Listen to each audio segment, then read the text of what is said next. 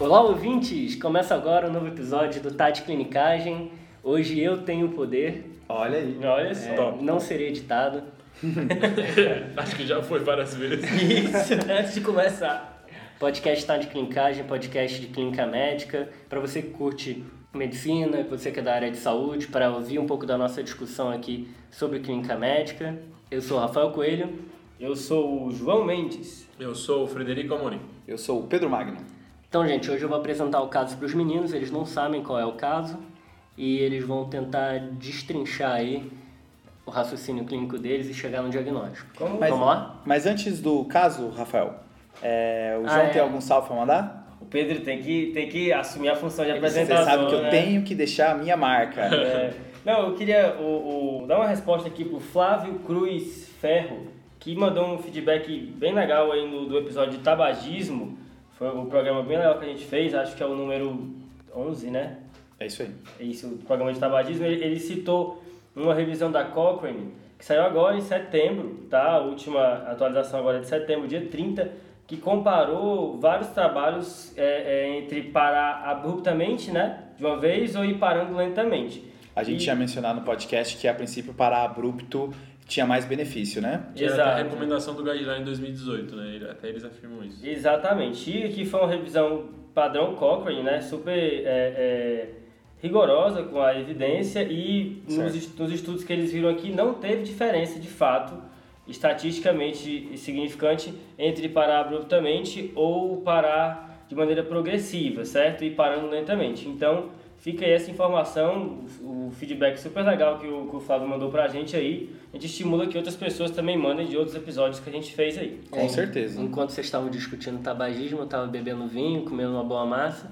Agora a vida já voltou ao normal. Já- Já, já comeu uma esfirra e bebeu água. Aqui nesse podcast. É, voltou à realidade. Uma boa massa. Uma boa massa, tiozão. Parece tomando, tomando uns bons drinks, É. né? É, o- é o... Alguém tem mais algum salve aí, galera? Queria mandar um salve aí pro nosso ouvinte de Silverdale, em Washington. Silverdale? É, exatamente. Mais, mais uma cidade aí americana que fez uma reprodução do TDC aí. Um forte abraço. Mais um que clicou sem querer. Eu quero mandar um salve aí para Bia Piscopo, da Nefra aqui, da, da Unifesp, que está sempre acompanhando a gente Um salve aí, Bia. e Boa, dando Bia. um feedback muito bacana. É isso aí. Bom demais. Vamos lá, então? Vamos. Vamos começar. Bom, vocês estão numa UTI de pós-operatório, tá, Certo. pessoal? Tá. Vocês assumem o plantão e a história é a seguinte: idoso de 87 anos que há dois dias apresentou uma queda da própria altura após tropeçar em um buraco na rua e fraturou o colo de fêmur direito. Internou no hospital, foi realizada uma cirurgia ortopédica, sendo transferida para UTI após. Hoje você assume o plantão e vai avaliar o paciente que está acompanhado do filho. Certo. O filho relata que durante a noite o pai ficou inquieto, arrancou um acesso venoso, bateu em um enfermeiro e teve que ser contido e medicado. O filho está visivelmente abalado, pois o pai nunca havia apresentado tal comportamento. E aí, pessoal, o que, que esse paciente É, é, quando foi que o dia tem? da cirurgia? tem dois dias? Beleza. A gente não sabe nada dele ainda, né? Não sabe nada dele ainda. Fechou. A Sabe gente que sabe que ele tem osteoporose, né? Provavelmente. Pronto, né? Pronto, já já é um bom ponto, né? aí. É uma fratura, uma pessoa a priori que tem que não tem osteoporose não é para ir não é para cair da própria altura e quebrar o fêmur, né? Isso já diz algumas coisas pra gente sobre esse paciente, né? Então, uma pessoa que cai da própria altura e quebra o fêmur ou quebra uma vértebra, provavelmente essa pessoa tem osteoporose, sim, né? E isso já fala um pouco que esse paciente deve ser um paciente já com algum grau de fragilidade, né? E isso é, certamente predispõe esse paciente a uma série de, de problemas e intercorrências, né? Ressaltando então que esse diagnóstico de osteoporose ele é feito mesmo sem a densitometria, né? Só o fato dele já ter uma fratura e com uma cinemática leve, que é uma pessoa de qualquer outra idade, qualquer outra condição não teria tido uma fratura, isso já mostra uma fragilidade óssea que dá pra gente chamar de osteoporose. E o que a gente tem, acho que sindromicamente aí é um quadro de alteração aguda do comportamento, né? Acho Certo. que sindromicamente dá para caracterizar assim, né? E é uma alteração aguda do comportamento na UTI, né? Que é um ambiente que, que já predispõe a, a um quadro de delírio, né? Que a gente não tem como dizer ainda que o paciente tem delírio, mas de fato predispõe ele a essa situação clínica, né? É, acho que é importante a gente saber melhor como é que foi esse, esse episódio. Ele, ele já tinha tido episódios assim prévios, ele ficou assim e é, alternou esse, esse episódio, então ele ficou agitado, depois ele ficou mais calmo, ficou agitado, ficou mais calmo, como é que foi? Isso, assim, acho que no exame, quando a gente for conversar com esse paciente, a gente vai ter que avaliar algumas coisas dele, né? Primeiro, como é que está a atenção. Se for um delírio mesmo, a atenção normalmente está prejudicada e o nível de consciência, né? Que tanto pode ser alterado para mais, o paciente pode estar hipervigilante, ou pode ser alterado para menos. E marcar isso, né? O delírio é uma, uma desordem que acontece de maneira aguda e flutuante, né? Então, isso tem que ser marcado. E eu acho que esse filho vai ser uma, ser uma fonte importante de informações para a gente, porque o paciente, obviamente, está com alteração do comportamento, então as informações não vão ser muito confiáveis aí que ele der. Um outro ponto é que esse paciente ele começou a, a apresentar risco à equipe de saúde e precisou ser contido, né?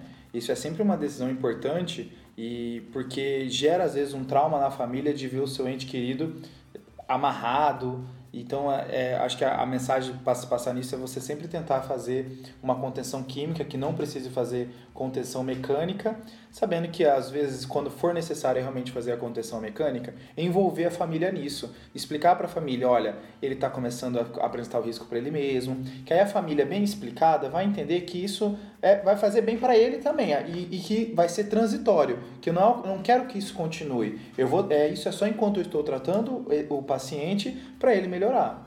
Isso. A gente vai ter que avaliar muito bem, eu acho, aí, se esse paciente já não tinha um comprometimento cognitivo prévio, sabe? Que às vezes, muitas vezes, você faz o diagnóstico de delírio e você percebe uma demência que vinha correndo sem ninguém diagnosticar, que torna esse paciente predisposto a fazer um quadro de delírio. Então, quando você vê um paciente com delírio, vale a pena ver se você não consegue captar isso com os familiares. Eu acho que nesse momento, com essas informações que o Rafa disse, então, idoso em pós-operatório, de com talvez uma suspeita de fragilidade que você falou e uma alteração do comportamento, é, pode ser nossa principal agora o delírio, né? Sim, certo. sim, sim.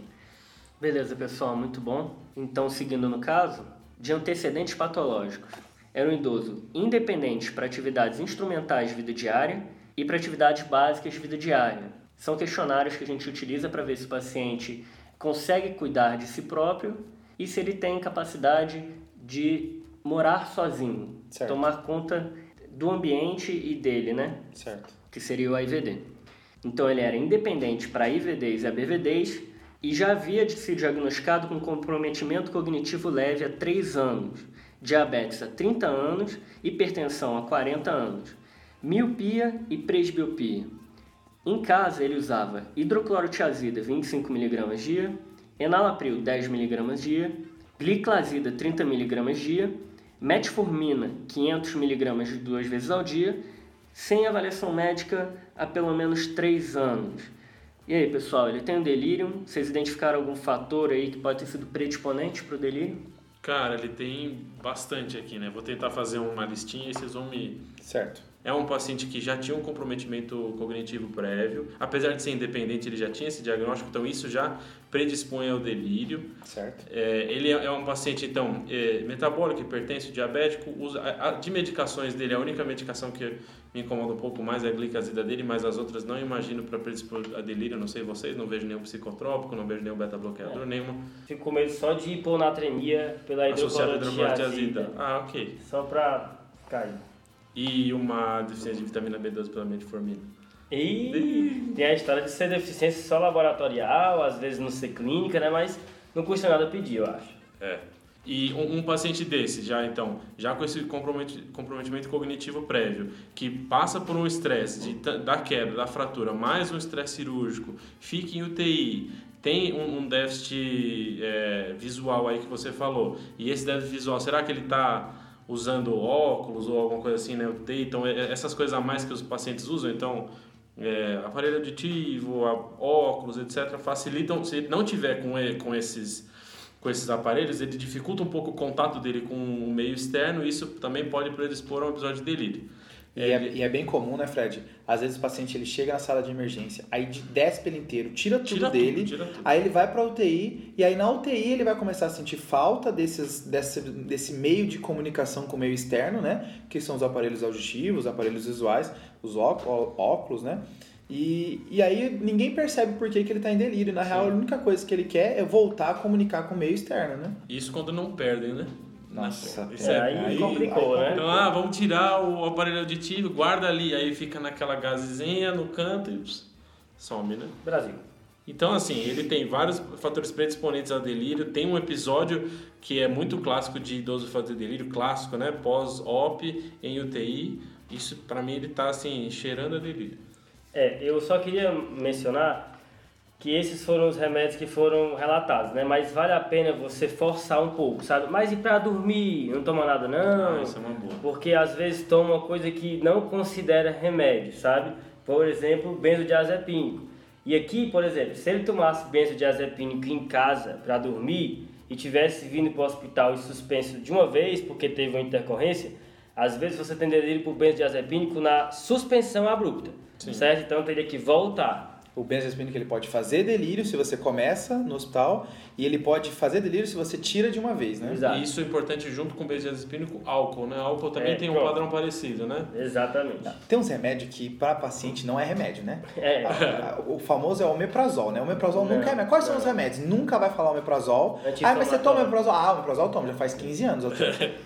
Anti-inflamatório é outro, né? E hipertensão diabético não é doença também. Se E- tem algum é, problema de é, saúde? não tenho. Não, não toma nenhum remédio, ah, toma hipertensão. Isso é, esse é o clássico. E gostaria de ver função renal, né? É um paciente que tem hipertenso e diabético, tem essa dupla aí há décadas, né? Então a chance dele ter uma função renal comprometida e de ter acontecido algum problema aí nesse, nesse pós-operatório, lesão renal aguda com uremia também pode causar um quadro desse. A nossa principal suspeita é de delírio, né? A gente falta algumas informações que vão vir talvez no exame físico, mas é a nossa principal suspeita.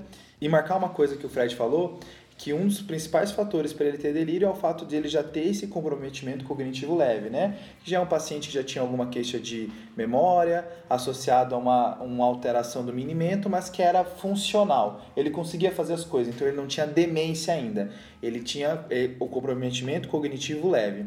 E aí sempre o órgão que mais faz lesões agudas é o órgão que cronicamente é acometido. Então, o paciente doente renal crônico é o mais fácil de fazer lesão renal aguda. O paciente DPLC é o mais fácil de fazer infecção respiratória. E o paciente que tem um comprometimento cognitivo é o mais fácil de fazer delírio. Eu acho legal que entra naquele conceito de que algumas pessoas falam de insuficiência cerebral aguda. É. Eu acho bem legal esse conceito. Eu gosto também. Porque é, é que nem o, o doente renal crônico agudizado, esse é tipo o demenciado agudizado, ou o, o distúrbio cognitivo É. agudizado. A gente sabe que o cérebro tem muito mais funções, né? Mas é legal esse termo, né? Porque você consegue entender, né? É, que ente- entender que as doenças crônicas e agudas elas funcionam num contínuo, né? Quem agudizou alguma vez tem uma grande chance de cronificar e quem já é crônico tem uma grande chance de agudizar. Beleza, pessoal, isso aí. Então eu vou completar com o exame físico. O exame neurológico, a gente fez alguns. Ele estava desatento, a gente Certo. fez alguns testes, como o CAN-SU, veio positivo, certo? E realmente ele tinha critérios para delírio. A frequência cardíaca é de 112 batimentos por minuto, frequência expiratória 18, PA 122 por 70, saturando 94% em ar ambiente, temperatura axilar 36 graus Celsius. Regular estado geral, acianótico, anictérico, hidratado, hipocorado uma cruz em 4, eupneico em ar ambiente, o ritmo cardíaco era regular, bolhas normofonéticas, murmúrio vesicular universalmente audível, sem ruídos adventícios, e o abdômen flácido, indolor, a palpação profunda, sem massas ou visceromegalias. Membro inferior direito com edema duas cruzes em 4 e membro inferior esquerdo uma cruz em 4, panturrilhas livres. Em uso hospitalar de hidroclorotiazida, enalapril, insulina no esquema, algoritmo, e enoxaparina 40mg dia. Essa era a prescrição dele. E aí, pessoal, o que, que vocês acham? Eu tenho uma dúvida, essa é a prescrição dele, mas ele fez uso de alguma medicação assim, SOS? Só fizeram quando ele teve o quadro confusional à noite. Foi feito Aldol, Tá, Quanto? 2mg. beleza. É porque assim, tem algumas referências, tem até um, um- um artigo de revisão do Lancet sobre é, fenótipos de delírio, né? Então ele acaba classificando os, os delírios por causas. E aí o que ele refere como os principais, pelo menos no artigo dele, são o séptico, então o paciente que está infectado e aí faz um quadro de delírio, associado a sedativo, que é muito comum é, ser feito tanto na UTI quanto às vezes em enfermaria, e o hipoxêmico. Então esses três ele tem como os principais causas de delírio. Aí depois entra as outras causas que a gente conhece, então causas metabólicas, mas dele acho que tem uma causa principal que a gente tem que pensar aqui, né? Então, o paciente idoso que fraturou o fêmur em pós-op de uma cirurgia, é, dor eu acho que é um dos principais para a gente pensar aqui. Então, é um paciente que está sem analgésico na prescrição, Ótimo. deve estar tá com uma dor intensa pós-operatória. Até tem locais que fazem protocolo de, quando vai fazer cirurgia ortopédica em idoso, chamar o geriatra junto. Aí o geriatra avalia e já tem até protocolo de deixar analgesia contínua, porque para esses pacientes dor é um causa dele. Então o paciente às vezes não necessariamente reclama da dor, mas ele faz alteração confusional refletindo a dor que ele está passando. Então acho que para esse paciente isso é uma, uma hipótese boa. Acho que vale ressaltar uma coisa que o Rafael falou, que ele, esse paciente estava desatento e aí ele preenchia os critérios de CAN ICU, né?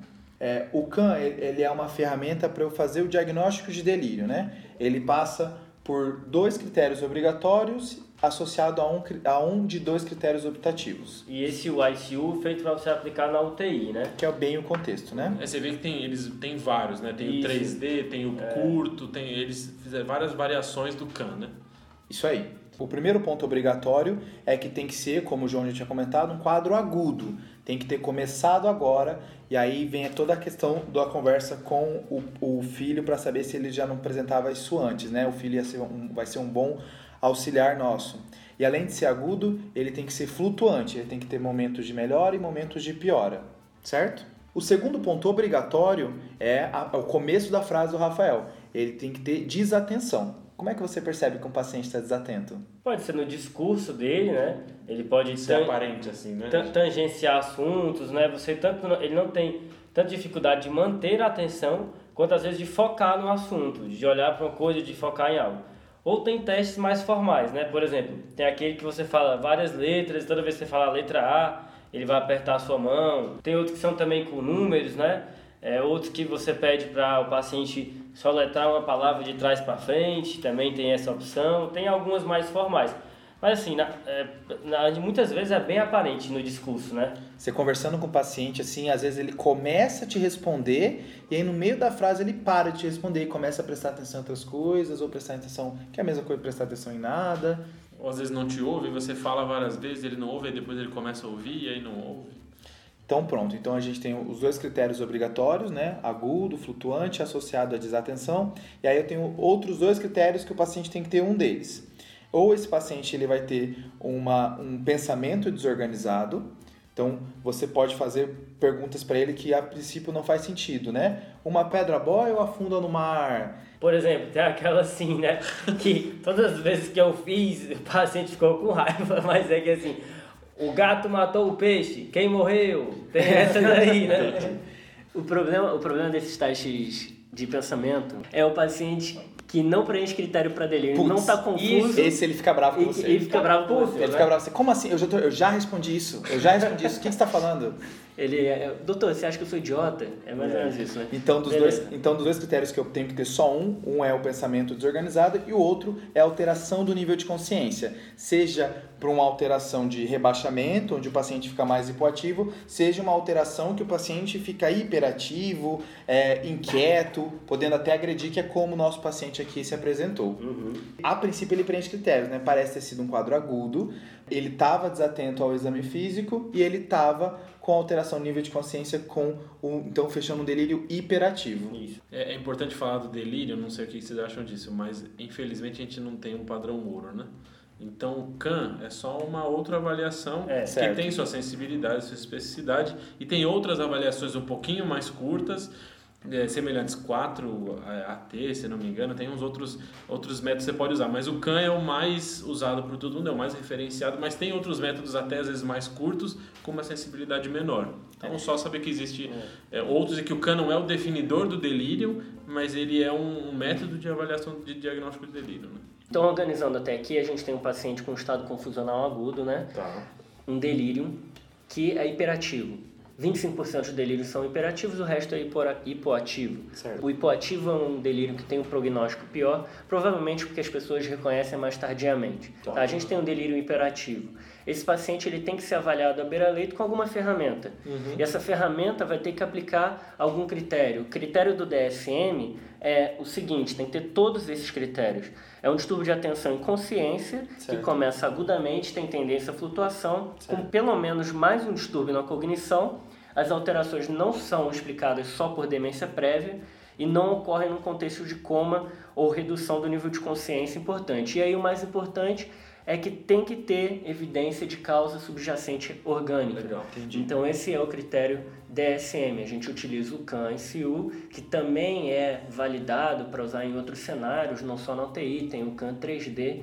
E aí a gente vai colocar esses critérios no nosso Instagram para vocês verem. É, o que, eu, o que eu gosto de pensar em delírio, assim, como cada cérebro tem o seu limiar para receber um insulto e a partir daquele limiar ele vai desenvolver delírio, né? Certo. Então, assim, é, um paciente mais idoso, já com comprometimento cognitivo leve, esse paciente ele faz delírio com um insulto muito menor.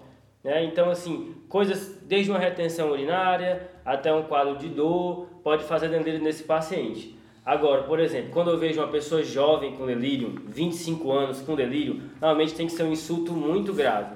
Então, a, a chance desse paciente receber investigações mais profundas, às vezes até um líquido, é muito maior do que esse paciente que muitas vezes tem uma causa óbvia de delírio e você resolvendo ela, o paciente já melhora. Óbvio que na persistência do quadro, você vai prosseguindo com investigações além das laboratoriais, que vão incluir desde tomografia, líquido ou eventualmente até um eletroencefalo. É. Acho que é importante pensar que tem os diagnósticos diferenciais do delírio, né? Então, os principais é, pelo menos é, eu tenho na minha cabeça é a demência em si. Então, certo. será que esse paciente já não era assim em casa? Esse é o basal dele. Não tem talvez essa flutuação que a gente pega no delírio, mas é um basal dele que às vezes o familiar é um familiar que não reconhece, então a gente vê muito isso, né? Idoso de instituição de longa permanência e que o familiar não, não visita muito, não conhece o basal dele, aí vem a cuidadora e fala assim: não, ele é assim há um ano, um ano e meio, ele é exatamente assim. Isso, isso a gente vê bastante. E aí tem uma demência que confunde muito, né? Que é a demência dos corpúsculos de Levi. Sim. Essa daí flutua, tem alteração, alucinação, essa é complicada. Aí outros diferenciais, é, depressão e psicose, né? São dois diferenciais importantes, a psicose barra mania para um delírio hiperativo e a depressão para um delírio hipoativo. E aí é importante a gente tentar só deixar esses diagnósticos diferenciais na nossa cabeça e tentar pegar com a história do familiar, que às vezes não é possível, e com o paciente provavelmente não será possível também, mas pensar que tem esses outros diagnósticos diferenciais. Existe um outro que ó, tem gente que encara como diagnóstico diferencial, tem gente que encara como se fosse a mesma coisa que delírio, que é o sundowning, né? Que é o paciente toda vez no final, da, no final do dia ele começa a apresentar esses episódios de confusão, ele começa, ele pode ficar inquieto também. Aí tem gente que fala que isso é, não deixa de ser um delírio, tem gente que fala que são coisas diferentes, que, que eu não preciso ter um substrato orgânico tão importante, o paciente pode ter isso de maneira mais independente. É. Duas situações que eu já vi serem diagnosticadas como delírio e não eram. Um era uma afasia de Wernicke, que às vezes o paciente não está falando nada com nada, também não está entendendo nada, e as pessoas acham que é delírio e não é. Então acho que a afasia de Wernicke é importante. E eu já vi também uma encefalopatia de Wernicke ser confundida com delírio e não sei. Então é, é marcar também esses dois diagnósticos diferenciais aí. Beleza, pessoal. Vocês foram bem no diagnóstico sindrômico e agora a gente vai ter que procurar a causa orgânica subjacente. O que, que vocês pediriam para esse paciente? Vocês já falaram várias etiologias aí, foram muito bem, que podem levar a delírio. Quais exames complementares vocês solicitariam para esse paciente aqui? Olha, é, é, falando até para o nosso ouvinte, especialmente os mais novos, né? A gente quer respostas fáceis para muitas coisas, né? E a investigação de delírio é uma coisa que a gente vê muita variação entre o que cada profissional faz, né? Um profissional pede uma certa quantidade de exames para quase todos os pacientes, outro pede tal quantidade, um varia de acordo com a causa. Então, é, é importante vocês saberem que aqui não existe resposta certa. Varia muito de quem é, é o paciente se a causa está muito aparente. Só queria é, é, ressaltar que antes das investigações laboratoriais, vê muito bem quando foi a última vez que ele evacuou, certo? E se necessário fazer um toque retal é, e ver se ele está com bexigoma, é importante procurar isso, ver se ele está com alguma invasão. São todas as investigações que você pode fazer que não são laboratoriais, mas que podem te ajudar a achar essa causa. Mas falando de laboratório, assim, aquela bioquímica básica o cara vai ganhar, né? Eletrólitos, e aqui acho que com especial atenção para o sódio e para o cálcio, né? Certo. É, acho que função renal também ele vai ganhar. é, Clínica médica sem creatinina é complicadíssimo. É, lembrando que a gente consegue achar um motivo para todos os pacientes que coletam exame de sangue para pedir creatinina. É, não conheço paciente que não, não consegue coletar É. creatina, não, não conheço. E, e aí, assim, várias disfunções orgânicas podem cursar com, com alteração, com delírio, né? Encefalopatia urêmica é uma delas, encefalopatia hepática é uma delas, no pulmão, carbonarcose e hipoxemia é outra delas, e também uma insuficiência cardíaca com hipoperfusão também pode causar. Mas pelo menos a função renal esse paciente vai ganhar com certeza. E o hemograminha aí, hemograminha maroto, né? É. Pra ver se tá infectado, anemiazinha e tal, se não tem um VCM alto. Ele Segundo- estava descoradinho. Segundo dia de internação, de repente já teve uma pneumonia, né? Só, e assim, uma radiografia, né? Que eu acho que vale a pena. E a gente sabe que pneumonia no idoso às vezes vem só como delírio, né? Perfeito. Acho que pegando esse idoso na investigação dele, é, a gente pode tentar diferenciar entre as etiologias que eu consigo ver sem exames e as etiologias que eu consigo ver com exames, né? Hum. Então, etiologias que eu consigo ver sem exames. Evacuou urinou, que o João já falou. Certo, Excesso de drogas ou falta de drogas, que nem o, o Pedrão já falou. certo. E é aquelas coisas que a gente comentou no começo, de se ele está com todos os, os, os equipamentos que ele usa para se contactuar com o mundo. Óculos, é, coisa do ouvido, esse tipo de coisa. Então, isso é, um, é um, um tipo de avaliação que eu consigo fazer já no leito sem precisar pedir nada. A, a última dessas, que é a, acho que a principal deles, é dor. Então, se eu juntar esses, são avaliações que eu consigo fazer não laboratoriais.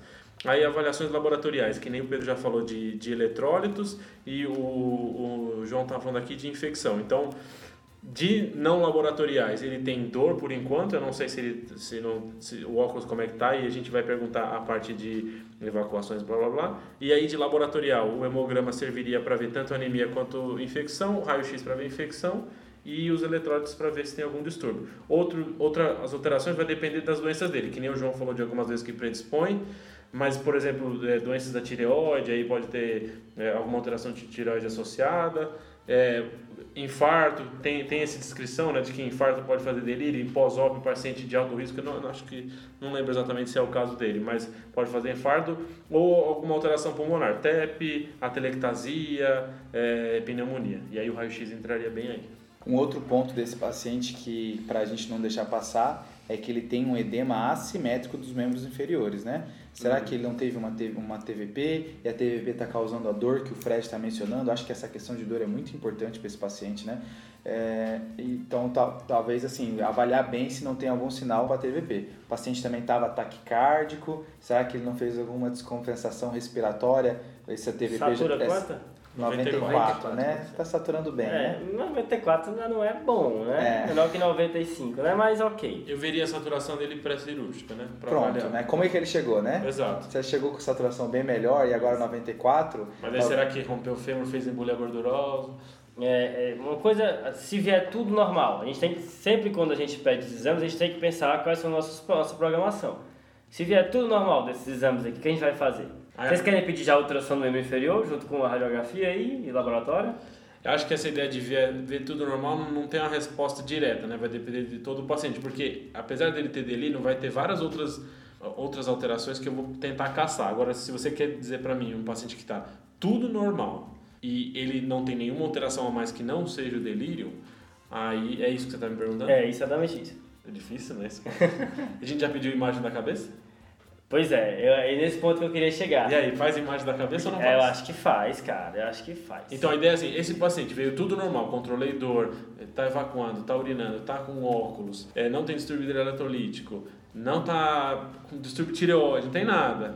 E eu não, ele continua em delírio, É, imagem do crânio, você acha? Nesse, né? Tomo de crânio, pra mim sim. E assim, muita atenção no exame físico. Qualquer sinal focal, essa toma entra de cara. Com certeza. Ah, sim. É, porque, assim, então, pupila, ver a, a face, se a mímica está assimétrica, porque é difícil examinar esse paciente direito, porque está em delírio. Então, às vezes, um déficit focal passa batido. E, assim, muitas vezes na tomo você nem vai encontrar a causa do delírio mesmo. mas talvez você veja uma condição que deixou o paciente predisponente. Vários AVCs prévios que não são notados, entendeu? Um cérebro mais atrofiado, então, enfim, às vezes você também vê essa, tem essa noção pela tomografia. Beleza, pessoal, vocês foram muito bem. No exame físico ele não tinha nenhum sinal focal, não tinha alteração de pares cranianos, não tinha nenhuma alteração neurológica, exceto as já citadas. Então, no hemograma, ele tinha uma hemoglobina de 12, com hum. hematócrito de 38%, um leuco 9.550, sem desvio, sem nenhuma alteração importante, o PCR bem baixinho, 0,2. Exames que vocês pediram, sódio de 135, cálcio certo. total 9, função renal normal, create 0,79, função hepática foi solicitada, normal também, tá? Nossa, esse 12 tá voando, hein? Ah, pois é, que 12 é esse? É. Eu falei que ele era funcional. HB de 12 pós-op, PCR de 02, é nem inflamou é pós-op. É o avô do Wolverine. A radiografia de tórax sem... A radiografia de tórax sem alterações, certo. tá? E a tomografia de crânio, sinais de microangiopatia periventricular e mais nenhuma alteração. Que é aquilo que o João tinha comentado, né? De aí, ver os sinais é... de AVC prévio, né? Aí a polêmica, né? Urina e delírio. Meu Deus. Joguei. A gente já tinha, a gente já comentou no nosso episódio número 1, um, hein? Exato. Olha, é verdade. Só flashback. Fazendo o jabá aí do episódio. É. No episódio número 1, um, que é quando a gente, a gente fala sobre tudo de repetição, a gente, menciona, a gente se baseia em cima de um guideline tanto de tudo de repetição quanto de bacteriúria sintomática. Lá, o guideline de bacteriúria sintomática menciona que delírio e bacteriúria sintomática só pode ser explicado se o paciente estiver febril ou com sepse. Só esses únicos dois cenários. Pacientes que não estão febril e não estão com sepse, a recomendação é busque outras causas, né? Então. Isso é baseado em algum, dois estudos retrospectivos que viram que pacientes com delírio raramente tinham infecção urinária, mesmo quando suspeitar, mesmo com bacteriúria, mesmo com alteração de urina, raramente a causa era essa, né? Então a ideia de, desses estudos era tentar ver, será que esse dozinho confuso que eu coletei urina e a urina veio alterada é da urina? E esses estudos são pequenos, retrospectivos, demonstraram que não. Então agora vira mais uma, um consenso de talvez não, não ir direto para a urina nesses pacientes. É porque às vezes esse resultado mais confunde do que ajuda, entendeu? Sim. Vem uma leucocitúria, o que, é que acontece na vida real, né? Vem uma leucocitúria pequena. Aí o que, é que você faz? Ah, achei. Aí para de procurar. Isso. Mete um. Ah, tá, tá errado há dois dias? Taso sim. Mete o taso para de procurar a causa do delírio e aí vai. Aí a pessoa continua com delírio, ganhando o taso, aí quando infectar já vai pro mero e a desgraça está feita. É, a questão é parar de investigar, né? Assim, procure outras causas. Pode ser que você ache, ache, não ache nada, mas a, a, uma, a, o que mais se vê é as pessoas parando de, de precisar no primeiro exame que eles pedem de cara, que é a urina 1, né? Que às vezes é, a pessoa ela fez um delírio por outro motivo, aí fez uma retenção urinária, que só a retenção urinária pode aumentar a leucocitúria, pode até fazer algum episódio de bacteriúria, e isso não ser a causa infectada dessa paciente. Né? Isso. Né? O problema é essa inércia diagnóstica que a urina não vai causar, né? Entendeu? Pronto. Então, é, é, não, acho que a gente não pode dizer aqui que urin, é, infecção urinária nunca causa delírio. Mas o problema é isso, porque dá uma preguiça diagnóstica em quem pediu fica tratando o exame e o paciente continua com o problema. Especialmente com os níveis de leucocitúria ah, baixinhos, né? É, 56 que, mil, é, pronto, no, isso no aí. No é final é... do plantão tem mais leucocitúria que é isso, pô. então, beleza, pessoal. Não vou dar urina 1 para vocês, porque o paciente melhorou logo em seguida quando foi feito o diagnóstico. Fizeram uma ultrassonografia do membro inferior direito, foi visto só edema subcutâneo porque viram que ele estava com frequência cardíaca elevada, apesar de ainda estar tá saturando bem, não estava saturando mal, né? E o diagnóstico final chegou com a dipirona. Ele melhorou quando foi feito dipirona e morfina. É um paciente que está em pós-operatório de cirurgia, cirurgia ortopédica costumam ser muito dolorosas, um paciente idoso tinha que ter sido feito esse rastreio, foi Sim. feito todo o rastreio que veio tudo normal, ou sem nenhuma alteração que justificasse, e ele melhorou, e o diagnóstico final foi um quadro de dor. Olha que, de, que desafio diagnóstico, hein, galera? Nossa, mas, cara, isso é dia a dia, e assim, o, o, isso afeta milhares de pacientes, a gente vê todo dia. Meu último plantão de hospitalista, eu vi uma, uma senhora com a diverticulite, meu Deus, um dos delírios mais clássicos que eu já vi. Eu queria até levar aluno lá para ver o paciente, porque assim, impressionante como era clássico, sabe? Querendo ir embora, rindo. Não, eu dizia que era médico, ela duvidava, entendeu? E eu mostrava as coisas e o horário e ela não entendia e querendo se levantar, recalcitrante, sabe? E a questão de dor é, é, o que o Fredão falou lá no começo do episódio, né? É bem importante, porque às vezes é uma coisa que não se pergunta, né? Às vezes você espera que o paciente falar. Sim. E aí você. Mas nesse tipo de paciente, principalmente, você tem que ativamente procurar, né? Pois é, gente. Então, só para fechar aqui o caso, a gente tinha um paciente que veio uma história para você que ele tinha um estado confusional agudo e teve que ser feito os testes diagnósticos, como a gente explicou. Né? A gente já falou o diagnóstico de delírio, que é uma síndrome, o que é mais comum, que é o delírio hipoativo, que é o mais comum de todos, então preste atenção nisso. Preste atenção na desatenção, que o paciente tem que estar desatento e no caráter flutuante. Os pacientes que têm mais fatores predisponentes têm mais risco de precipitarem o delírio com menos fatores precipitantes. Então, a gente tem um paciente com idade avançada, um comprometimento cognitivo leve, sexo masculino, que é um fator predisponente para delírio. Não sabia dessa, não, também. E déficit visual. Ele tem um déficit visual que ele não estava também com óculos na hora. Certo. Ah, outras causas de fatores predisponentes são o paciente que tem demência, perda de capacidades funcionais ou quanto mais comorbidades, mais risco de ter delírio. Depressão e abuso de álcool também. Tá? E aí vocês fizeram a avaliação com as ferramentas que vocês quiseram, foi feito o diagnóstico de delírio e partiu para o diagnóstico etiológico da causa orgânica que a gente estava procurando. Como o paciente em delírio não é bem um, um, um neonato que está febril, que você tem que pedir todos os exames, ele dá alguns sinais do que pode estar acontecendo. A gente tem que procurar no exame físico, na história, fatores que possam indicar para uma determinada etiologia que está acontecendo. O exame físico ajuda muito, palpação ali é, de abdômen, ver se ele está, toque retal para ver se ele está com algum fecaloma, avaliação também de retenção urinária, ver se tem algum bexigoma e ele dá sinais do que pode estar acontecendo, principalmente quando ele está tendo dor. Já tive uma paciente que fez um delírio por conta da claritromicina. O delírio dela foi veio para mim como um quadro é, de que começava no braço, que ela começava a mexer o braço e de repente ela ficava confusa. E aí ela fazia isso, por acaso eu notei que tinha 12 horas de diferença entre um delírio e o outro, e na hora que ela abriu o segundo delírio eu fui avaliá-la, tocava no braço dela onde estava sendo infundida a claritro e ela agitava mais. Então a gente tem que examinar com cuidado o paciente que tem delírio, tá bom?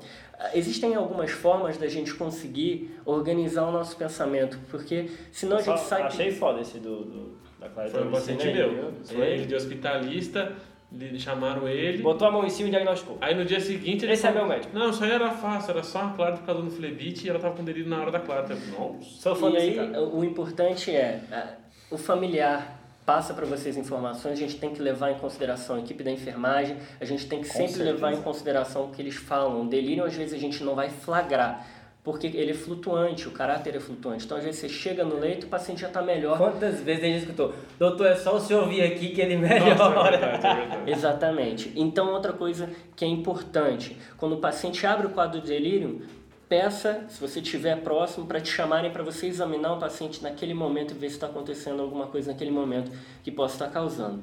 Como forma de decorar é, e organizar seu pensamento, existem alguns mnemônicos. Tá? Inclusive tem um artigo do New England do ano retrasado que é sobre delírio, ele coloca o mnemônico delirium. D seria drugs, então principalmente drogas anticolinérgicas com efeitos anticolinérgicos, desde o buscopan, metoclopramida, o plasil, benzodiazepínicos têm efeitos anticolinérgicos, opioides têm efeitos anticolinérgicos, então muitas drogas podem estar causando delírio. O E, que é de eletrólitos, e distúrbios hidroeletrolíticos, então aí veja se está desidratado, veja se o sódio e o cálcio estão alterados principalmente e se ele tiver algum outro fator para ter um distúrbio metabólico, coloca nesse E também. Então, paciente que tem risco de fazer uma cetoacidose diabética, já vi um delírio num paciente que tinha insuficiência pancreática é, por conta de álcool, pancreatite crônica, e ele abriu um quadro por conta de uma de um quadro suspeito de cetoacidose diabética. Essa parte da desidratação que você comentou, é engraçado que às vezes o paciente faz delírio, começa a ter uma baixa ingesta é, de comida e, e líquidos, e aí fica um pouco desidratado associado. Então são fatores que vão se. E aí o diagnóstico às vezes vem até no sódio, né? Que altera o sódio. Exato. Desidratação é. e aí a gente percebe que está desidratado. O L é lack of drugs, então a falta de drogas. Então, como vocês já falaram, né? Já usava o benzodiazepínico em casa, foi retirado abruptamente, isso pode ter aberto o, o delírio. O I de intracraniano, lembrando que esse paciente caiu na rua e ninguém fez um tomo de crânio dele pode ter tido um hematoma subdural. A gente nem Lembrar também. pensa vocês, nisso, hein? É, passa batido. Mas vocês pediram. Pedimos, mas a gente acho que não pensando nisso, mas devia ter pedido. O paciente que entra e começa, entra no, no hospital com AVC isquêmico, por exemplo, e alguns dias depois abre o delírio, pode ser uma transformação hemorrágica, lembrar disso, tá? tá? E aí no intracraniano eu vou colocar causas mais raras neurológicas, então o paciente que começa a ficar com delírio hipoativo, começa a ter alguns automatismos de mastigação. É. É, esse paciente pode estar tá tendo uma crise epilética não convulsiva, que também é comum no paciente com demências avançadas. Certo. Isso pode acontecer. E o diagnóstico só vai ser feito se você pedir o eletroencefalograma. Outra coisa do intracraniano que o João tinha comentado, pacientes mais jovens, é, eu tenho um limiar mais baixo para pedir um líquor pensando em encefalite, né? Perfeito, perfeito. O R é de redução sensorial. Certo. É um fator predisponente, mas colocar o aparelho de audição, colocar o óculos, lembrando de tirar o aparelho de audição à noite, porque o delírio pode ser porque ele está com o aparelho de audição à noite. Ajuda não consegue tirando. Dormir, né? Existem estudos que mostram que diminui o delírio se você tirar à noite o aparelho de audição. Pô, essa eu não sabia essa. E tem a questão também, às vezes, de ainda de restrição de o paciente que fica num quarto sem janela, que não tem, não sabe o que, que é dia, o que, que é noite. Isso também, assim, eu sei que é o, certo, né? É não existir um leito sem janela, né? Mas às vezes aparece alguns, assim. Então é esse é o Muito comum, né? É esse é o leito em que o, o idosinho pode fazer delírio só por isso, né? Ou o idoso está dividindo quarto com alguém, aí vem algum, vem aplicar aplicar a medicação no outro paciente, vem à noite, aí acende a luz, o idoso acorda, aí apaga a luz, aí vem de novo para trocar outro paciente, acorda, e vem essa acordando a noite inteira. Né? Exatamente. Então a gente está no delirium, então a gente está no I. O segundo I é de infecção. Então qualquer infecção pode causar delírio. Lembrando daquela parte, aquele, aquela ressalva, aquele asterisco que vocês já fizeram sobre infecção urinária. O de retenção urinária e fecal, urinary retention, tá? Então, eu que já comentei. E o M é a forçação de barra, que é miocárdio barra pulmão. Então, fica aquela dúvida ali se realmente o delírio pode causar ou não um infarto. Talvez a dor do infarto é, talvez um delírio associado a outras coisas que me chamam para o infarto pode me lembrar o pensamento. Então ele né? faz uma IC aguda no contexto do infarto, é. aí, né? Então, paciente de alto risco, você pode pedir um eletro, se você tiver alguma suspeita, suspeita maior, um choque cardiogênico, aí sim investigar tropo, algo do tipo. E pulmão, paciente hipoxêmico, pode fazer delírio, e aí TEP, pneumonia, os outros diagnósticos diferenciais. Só lembrando que o delírio, o principal tratamento é tra tratar a causa básica, certo? Tá, que você identificou, e existem protocolos de orientação, como o Pedro falou, um dos mais conhecidos é o HELP, que é um protocolo americano, coloca relógio, janela, conversa com, com o paciente, orienta ele onde ele está todo dia e tenha o apoio eh, multidisciplinar nesse protocolo, tá? Nenhuma droga até hoje se mostrou capaz de diminuir, uh, de prevenir delírio e de diminuir tempo de delírio. Essa é uma discussão que acho que é grande, seria para outro podcast. Acho engraçado que para o delírio é, é tudo tão não farmacológico que às vezes a gente parece até sentir um pouco impotente como médico, né? Não sei se vocês têm essa noção. Você trata a causa, mas para aquele quadro específico, não tem medicação que eu consigo fazer, porque é uma coisa que a gente está acostumado a fazer, né? Fazer a medicação e não ficar se atentando a esse, essas partes não farmacológicas. Eu me sinto impotente tentando explicar para as pessoas que não precisam de remédio. É difícil entender isso aí. Ah, isso né? também, isso também. Não, mas olha, se der remédio é pior, porque aumenta o risco de aspiração, entendeu? Uma série de coisas. Tem que orientar, realmente é chato, mas tem que ter paciência. Mas o pessoal muitas vezes quer que chumbe o vovô, né? A única recomendação que eu vi é se você fazer alguma medicação antipsicótica nesse paciente apenas se ele tiver muito risco de causar um dano a ele mesmo e tiver uma agitação tão grande que ele está causando um dano a ele mesmo ou à equipe e mesmo assim é uma indicação assim de a, opinião de, de, de, especialista porque os estudos não mostram benefício. Exato, e não é para fazer 5mg de Aldol, né? Que é uma ampola, faz um meio depois no vídeo faz mais um pouquinho, entendeu? É, as doses são bem menores, é, né? a galera se emociona aí na dose, né?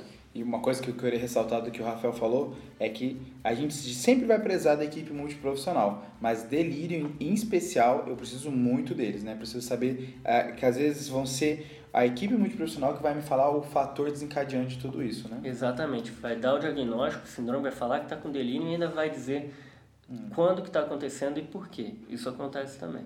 Acho que fechou, né, galera? Fechou, Parabéns. Fechou. Foi muito bom hoje.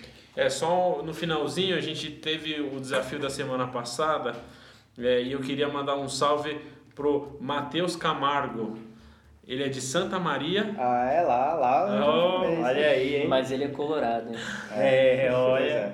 Já, logo um pouquinho depois saiu, ele já respondeu o, o, a resposta do desafio, que é anemia hemolítica por anticorpos a frio associada à infecção por micoplasma. Olha então, só, lembrar que a anemia hemolítica autoimune de anticorpos a frio pode ser relacionada a infecções por micoplasma ou mononucleose, associada a mieloma múltiplo macroglobulinemia de Waldstrom ou linfomas.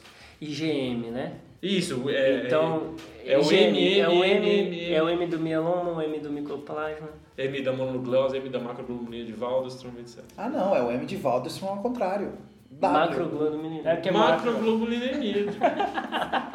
Meu Deus. E tem algum desafio hoje, Rafa? Seu?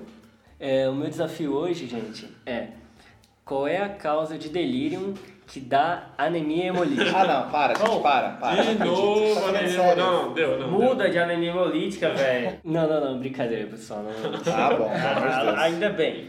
É, o João já falou um desafio diagnóstico aí no meio do caso, né? Ah. Que qual é a demência que mimetiza delírio, que é demência corpus-Levy. Então vou puxar, vou puxar essa aí. O desafio é qual é o exame complementar cardíaco que fica alterado na doença por corpus-Levy. Caramba. Oi. Eu não pera tenho. Aí. Isso aí. Eu não tenho. Pera aí, pera. Ah, exame do coração. Exame do coração que altera nos pacientes que têm inclusive com alta sensibilidade e especificidade, viu? Ai, vai ter que dar uma é, é um abraço para a cardiogeriatria. Beleza. Eu não tenho nem ideia. E como recadinho final, daqui a dois dias é, a gente vai estar tá lá no, no evento do Spotify para podcasters, né? Oh. Vai ter bottom? Vai, vai ter, o, vai ter o summit do para podcasters.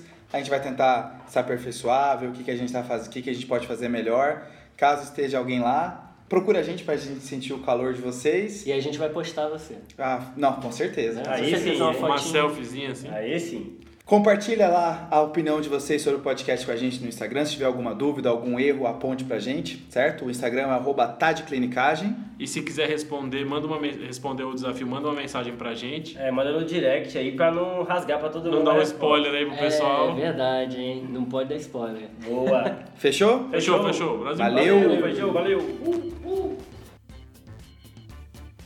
Esse podcast tem como objetivo educação médica. Não utilize como recomendação. Para isso, procure seu médico. É. Parece coisa. Vocês jogavam esconde-esconde? É, e aí, qual era a frase claro. que falava na, na terra de vocês? Como assim? Como assim? Tipo assim, esconde-esconde no Ceará é assim, né? Certo. Um, a pessoa vai contar, todo mundo se esconde, né? Ah. Aí eu achei o Pedro. 31 Pedro. Nossa, não, era achei o Pedro. Achei o ah, Pedro. É, mas é baixo lá não. Não. Sério? E aí tinha o último, tinha um Mas salve... acho que tinha, tinha um nome, eu não tinha, lembro. Salve, aí, salve, salve todos. todos. Isso, é. 31 salve todos. Lá no Ceará era assim. O não, problema desse... O salve todos pra mim era quando o último pessoa Isso. a ser, ela, aí... ela chega no local onde é a base. Nossa, era cheio de regra, Isso. né? Aí, aí, esse último, se chegasse lá antes da pessoa descobrir ele, ela salvava todos. Salva todos, é, exatamente. Aí ficava uma tensão, porque Isso, eu fui pego, mas eu posso ser salvado. E esse, esse tinha o, o, o, chatinho que ficava assim perto da base só pra ver o cara vindo, entendeu? Entendi. Ele não ia atrás.